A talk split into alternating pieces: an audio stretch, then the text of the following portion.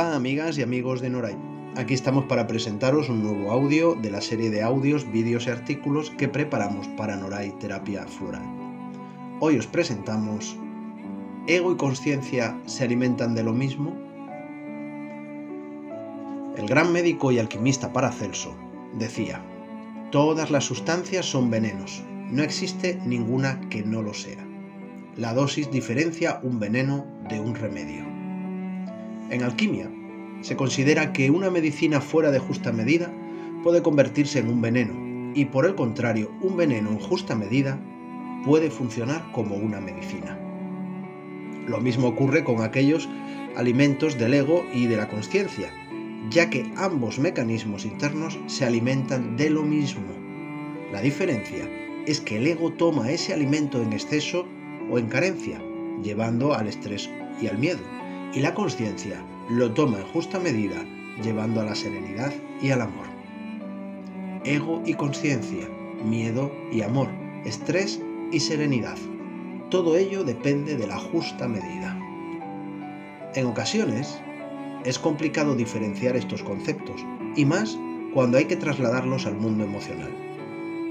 Una fórmula habitualmente pensada y aparentemente sencilla podría ser que el ego es lo malo y la conciencia es lo bueno. Pero resulta que no es así. Y explicaré por qué. Hace años, cuando la psicología empezó a considerar el mundo emocional más allá de lo puramente racional, se empezó a hablar de emociones positivas y emociones negativas. O dicho de otro modo, emociones buenas y emociones malas. Esto probablemente tenía que ver con esa visión y división del mundo maniquea, y a lo mejor también religiosa, en la que las cosas son o buenas o malas. Si algo es bueno, entonces no es malo. Y si algo es malo, entonces no puede ser bueno. Pero en lo que se refiere al ego y a la conciencia, no es tanto una cuestión de cualidad, bueno o malo, como de cantidad, justa medida o fuera de justa medida. Un ejemplo. Ser bueno es bueno, pero cuando una persona es tan buena que no quiere causar un desaire a nadie y entonces a cada persona la trata según cree que ésta espera, esto lleva a que esa buena persona no se muestre tal cual es ante los demás y acabe reprimiendo y hasta olvidando cómo es en la realidad. Ya no sé cómo soy, siempre soy como los demás esperan de mí, he oído comentar en numerosas ocasiones. Entonces, ¿es bueno ser tan bueno? Pues al menos en el plano emocional podemos ver que no, porque una persona que finge ante los demás constantemente para no causar dolor o conflicto, acaba reprimiendo una parte de sí misma y reprimiendo también la propia esencia, y eso no puede ser bueno. Considerar que aquello que alimenta al ego es malo o negativo y que aquello que alimenta la conciencia es bueno o positivo es un error de partida ya que ambos constructos, ego y conciencia, se alimentan de lo mismo. La diferencia está en que el ego se alimenta en exceso o en carencia, de modo que llega a provocar en la persona o en los sistemas, pareja, familia, amistades, trabajo, etc., estados de estrés consciente o inconsciente, mientras que la conciencia se alimenta en justa medida con relación a las necesidades del ser interior de la persona, en cada circunstancia vital y eso lleva a una serenidad interior difícil de explicar si no se ha vivido esa experiencia previamente. Lo complicado es darse cuenta de cuándo está comiendo el ego y cuándo está comiendo la conciencia. El primer paso para darse cuenta de todo este proceso es hacerse consciente de que todo es ego y aceptarlo. El segundo paso sería conseguir estar en atención consciente para saber cuándo el ego está actuando, que por si sirve de referencia es casi siempre.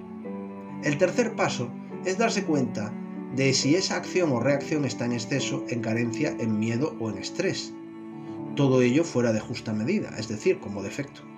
Con lo que sabremos que en esa situación se está alimentando al ego, sobre todo si es algo que se repite cotidianamente.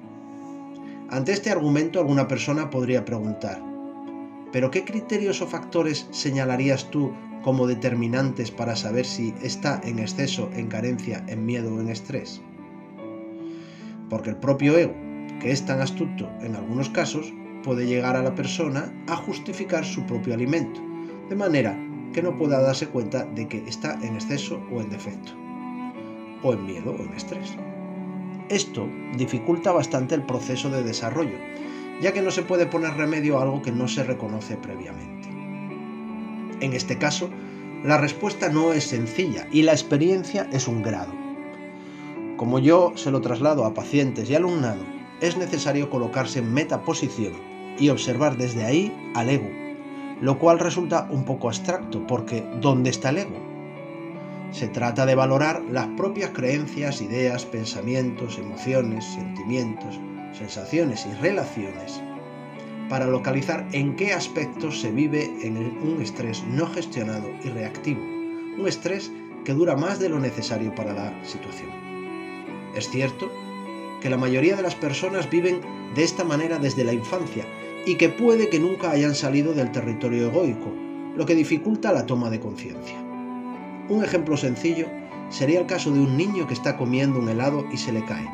Entonces entra en tristeza. Sus padres le compran otro igual, pero el niño sigue en tristeza porque se le cayó el otro helado y esa tristeza le dura una semana. Es una tristeza fuera de justa medida que ya tenía que haber quedado atrás porque no ha sido bien gestionada y acaba alimentando al ego. El cuarto paso sería buscar la virtud opuesta al defecto y crear voluntaria y conscientemente la acción virtuosa, de modo que se alimente a la conciencia en lugar de al ego.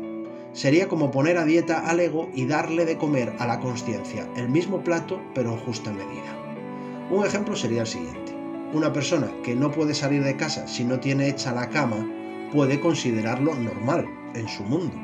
Pero si esto hace que llegue tarde a su trabajo o que si se ha olvidado de estirar la, colcha, la colcha dé la vuelta en la siguiente rotonda y vuelva a su casa porque tiene que estirarla, ya llegamos a un exceso que funciona como alimento para el ego.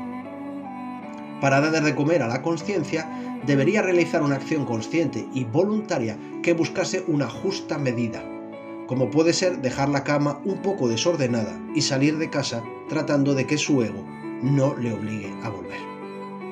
De este modo, el ego perfeccionista va cediendo terreno a una conciencia más flexible y tolerante, y si poco a poco va reforzando esta nueva conducta, se dará cuenta de que implica menos estrés y más serenidad, así como una mayor flexibilidad y tolerancia en ese aspecto concreto, y puede que en otros de su vida.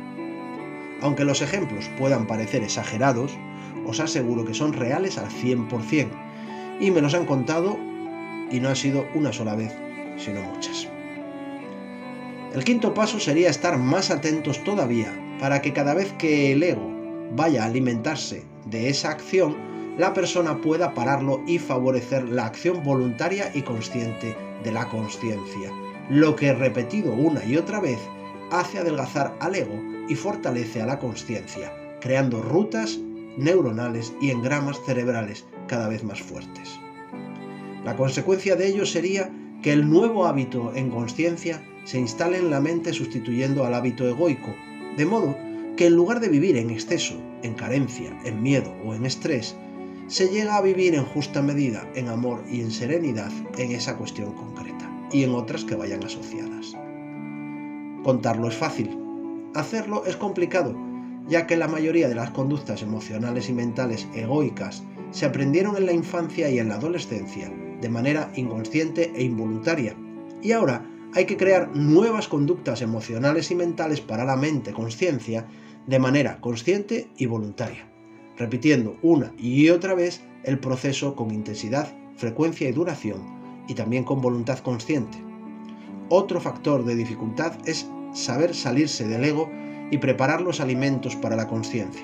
Aquí es donde la ayuda profesional tanto terapéutica como de crecimiento personal, puede ahorrar tiempo y esfuerzo, ya que lo mismo que un mecánico puede arreglar una avería del coche que a nosotros nos sería imposible, un profesional de la terapia emocional puede ayudar en estos procesos facilitando mucho las cosas y disminuyendo los tiempos.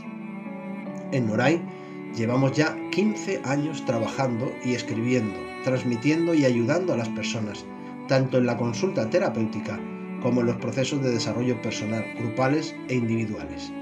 Aportamos libros, artículos y audios, charlas, talleres y cursos, amén de la terapia emocional, con la finalidad de ayudar a las personas en sus procesos de sanación y evolución emocional, y con el objetivo de que el mundo sea un poco más consciente y un poco menos egoico.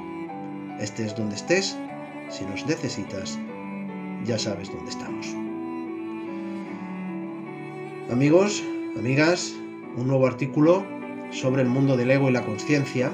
Recordad que si os gusta, si os parece útil, si aporta, podéis compartirlo, podéis darle a me gusta y podéis suscribiros para seguir recibiendo tanto los artículos como las demás actividades que hacemos en Noray a través de nuestro boletín. Escribidnos y os haremos llegar el boletín cada mes o cada dos meses. Gracias por vuestro tiempo y recordad que conocimiento no es igual a sabiduría. Conocimiento es tenerlo en la mente, saber la fórmula. Sabiduría es siempre, siempre aplicarlo. Nos encontramos pronto.